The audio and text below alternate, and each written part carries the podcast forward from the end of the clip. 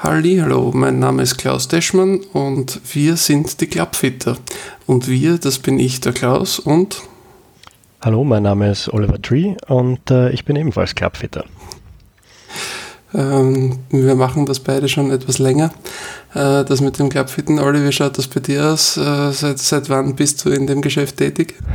Sind jetzt mittlerweile fast 20 Jahre ähm, als Clubfitter und Clubmaker, wobei Fitting ja am Anfang noch ein bisschen was anderes war, ohne Radargeräte und so weiter, äh, mit auch deutlich weniger Optionen als jetzt.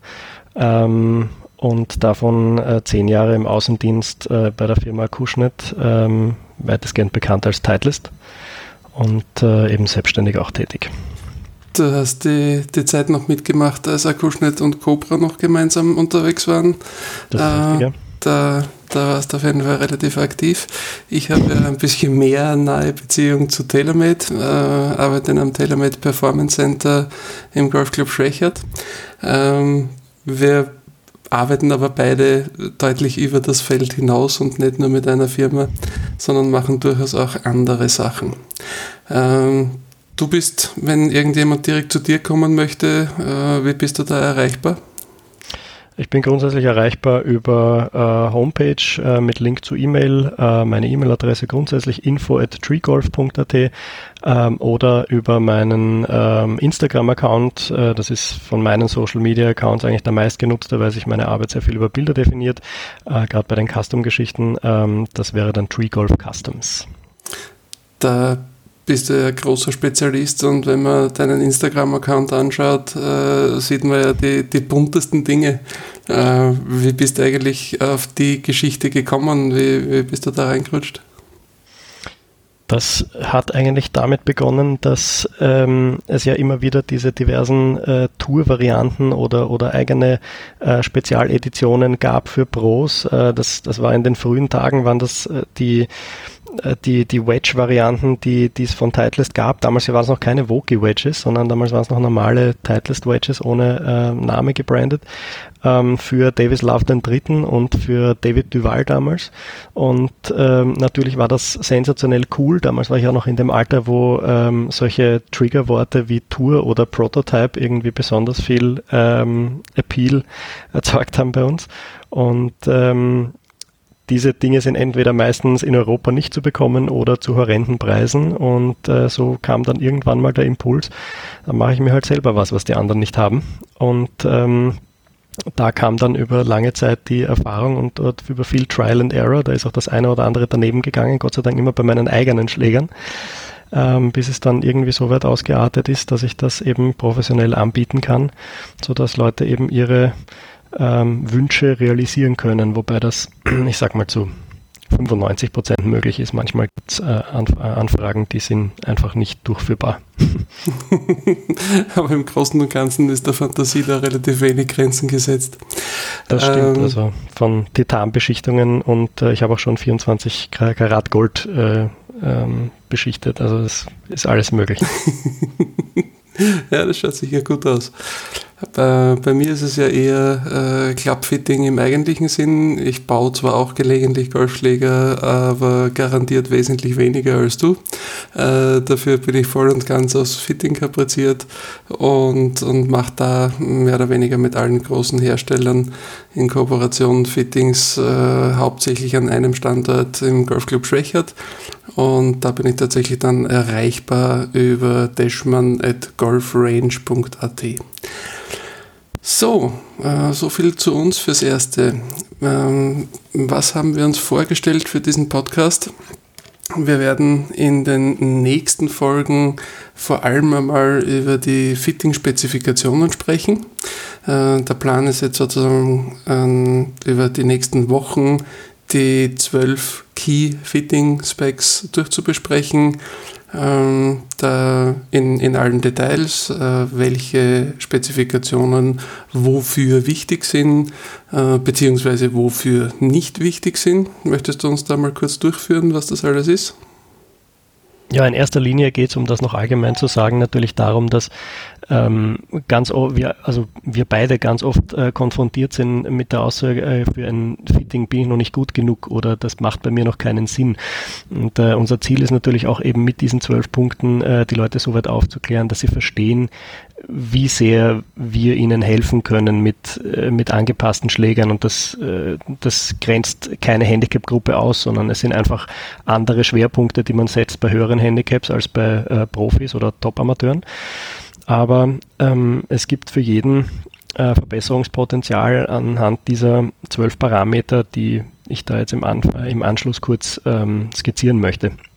Ja, der vielleicht kurz noch vorweg, so wie du das schon richtig gesagt hast, Fitting macht Sinn für jeden. Ähm, ich nehme da immer den, gerne den Vergleich her, äh, einem Fahranfänger würde man auch nicht sagen, er soll sich den Sitz nicht einstellen. Äh, und genauso ist es im Golfen, äh, selbst für jemanden, der vorher noch nie einen Schläger in der Hand gehabt hat, ist es absolut sinnvoll, ein Fitting zu machen. Man wird möglicherweise auf andere Spezifikationen eingehen als bei jemandem, der seit 30 Jahren Golf spielt und eine sehr äh, eingefahrene Technik hat. Äh, aber sinnvoll ist es auf jeden Fall, zumindest eine, eine Anpassung an Körpergröße und Armlänge vorzunehmen. Damit sind wir eigentlich auch schon bei unserem ersten Punkt, nämlich der Länge.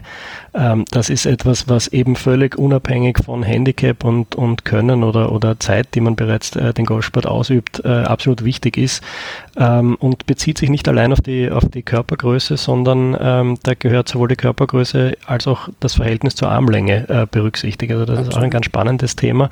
Da gibt es Leute, die sind richtig groß und brauchen gar nicht so großartig längere äh, Golfschläger, weil sie eben sehr lange Arme haben.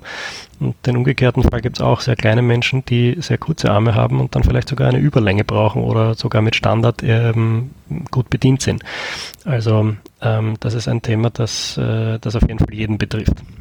Die zweite Folge wird dann im Detail um den Loft des Schlägers gehen, äh, und zwar in allen Details. Äh, wo ist Loft wichtig? Welche Loftabstände sind sinnvoll? Warum gibt es äh, Eisen mit unterschiedlichen Lofts und so weiter? Äh, in der dritten Folge werden wir uns mit Face Angle auseinandersetzen. Da geht es jetzt dann schon ein bisschen in die, äh, in die Bereiche, die uns die Radargeräte äh, an Daten zur Verfügung stellen. Auch ein spannendes Thema, ähm, weil wo der Ball hingeht, äh, wird natürlich maßgeblich davon bestimmt, wo die Schlagfläche hinzeigt.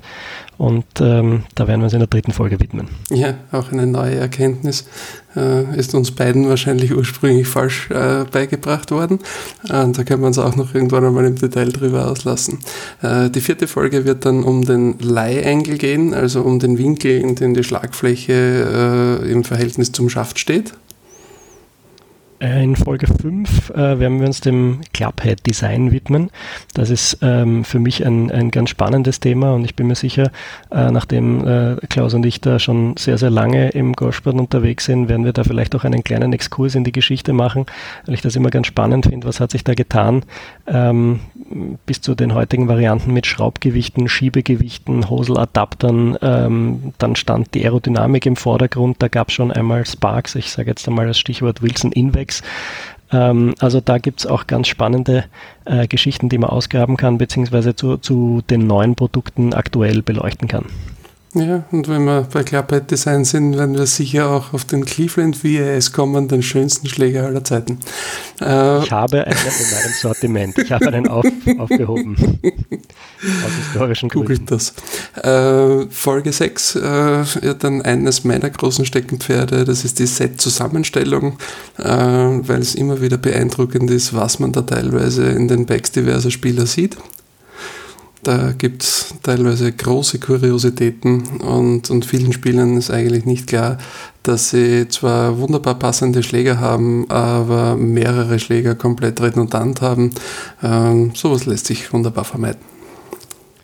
Im, äh, in der siebten Folge werden wir uns den Griffen bzw. der Griffgröße widmen. Ähm, das ist insofern interessant, das erkläre ich meinen äh, Kunden oft oder den Klienten, wenn es darum geht, welches Griffmodell wir auswählen, äh, weil dann viele sagen, naja, den Standardgriff halt. Ähm, an sich gibt es im Custom-Bereich ja keinen Standardgriff. Es wird halt äh, von vielen Herstellern von vornherein ein, ein bestimmtes Modell gewählt.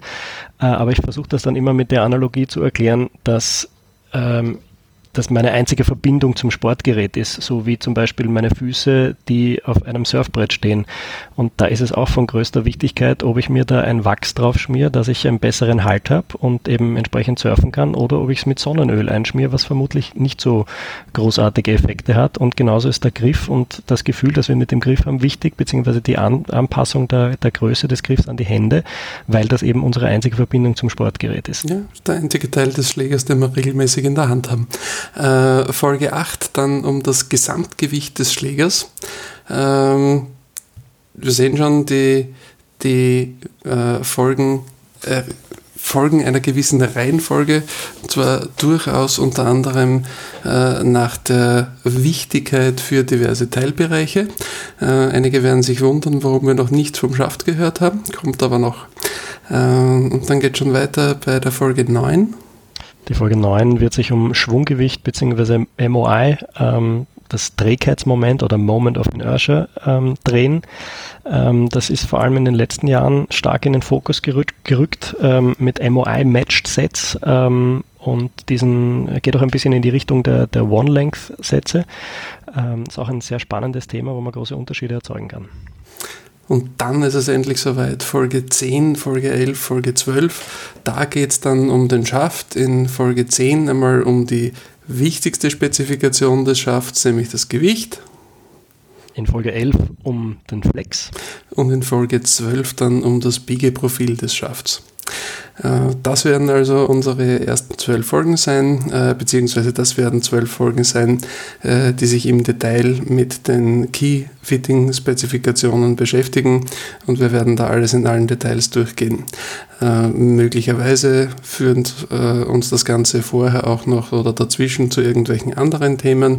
Wir werden das Ganze schon langsam entwickeln und schauen, wie unsere Geschichte da in, der, in, in dem Podcast weitergeht, weil wir haben durchaus noch einige einige andere Themen, über die wir gerne sprechen würden. Sachen wie äh, Golf-Gadgets, da gibt es ja eine ganze Menge, aus denen wir schöpfen, schöpfen können. Wir werden auf jeden Fall das eine oder andere Produkt besprechen. Gerade jetzt, gerade jetzt zur PGA Show natürlich wieder interessant, wenn die ganzen Neuigkeiten herauskommen und auch die Gadgets in einer äh, nicht enden wollenden Vielfalt äh, auftauchen und dann meistens nachher wieder verschwinden. Ja, auf jeden Fall. Und äh, dann werden wir sicher das eine oder andere Wort äh, über die, das Lieblingsthema vieler Golfer. Wo haben wir schon gespielt? Wo geht die nächste Reise hin? Äh, auch darüber werden wir das eine oder andere Wort verlieren.